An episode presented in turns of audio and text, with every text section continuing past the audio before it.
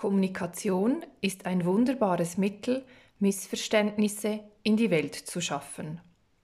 So sagt der deutsche Romantiker der Tom Rentier, wo im echten Leben eigentlich ganz anders heisst. Wie er tatsächlich heisst, spielt nicht so eine Rolle. Sein Zitat hat es mir angetan. In unserer heutigen Welt ist Kommunikation, verständliche, transparente Kommunikation wahrscheinlich etwas vom Wichtigsten und gleichzeitig Schwierigsten.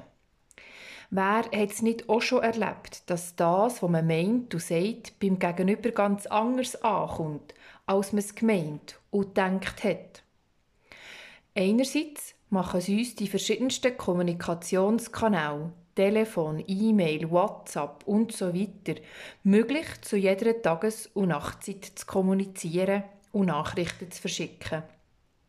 Andererseits ist vielleicht genau das der Knackpunkt. Der Zeitpunkt, wenn eine Nachricht abgeschickt oder ausgesendet wird und wenn eine Nachricht empfangen wird, spielt Glaube eine grosse Rolle. Wenn ich noch schnell, schnell eine Nachricht schreibe und schicke und eigentlich schon zu müde und vielleicht sogar ein grantig bin von einem strengen Tag, ist es möglich, dass diese Stimmung in Nachricht mitschwingt.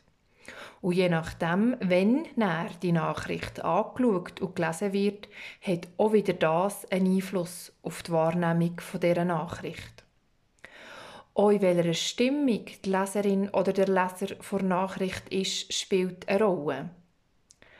Die Quintessenz von dem Ganzen wäre, nur noch direkt mit anderen Menschen zu kommunizieren.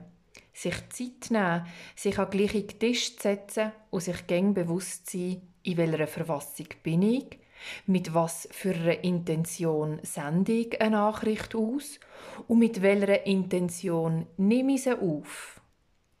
Das tönt und ist anstrengend. In unserer komplexen und schnellen Welt ist das so zu machen leider kaum möglich. Dass das, was gesagt wird, nicht immer deckungsgleich muss sein mit dem, was gehört und verstanden wird, das kennen wir schon aus biblischen Zeiten.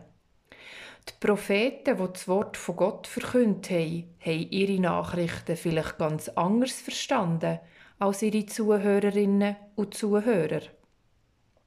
Und gerade wenn er auf diese Worte weiterverzählt wurden, haben sich die Intentionen und Inhalte stetig weiterentwickelt. Wie wichtig und gleichzeitig anspruchsvoll eine gelingende Kommunikation ist, das hören wir auch Bibel im Buch der Sprüche. Dort heißt es nämlich, eine sanfte Antwort dämpft die Erregung, eine kränkende Rede reizt zum Zorn. Die Zunge der Weisen tut der Erkenntnis gut, der Mund der Narren sprudelt Torheit hervor. Eine sanfte Zunge ist ein Lebensbaum, eine falsche Zunge bricht das Herz. Der Tor verschmäht die Unterweisung seines Vaters, wer auf Zurechtweisung achtet, ist klug. Das jetzt einfach so unkommentiert am Schluss stehen, ist natürlich auch eine Herausforderung. Ich hoffe aber, ihr nehmt den Denkanstoss gern mit und wünsche euch einen guten Tag. Mein Name ist Silvia Stor und ich bin Pfarrerin in Muri-Gümligen.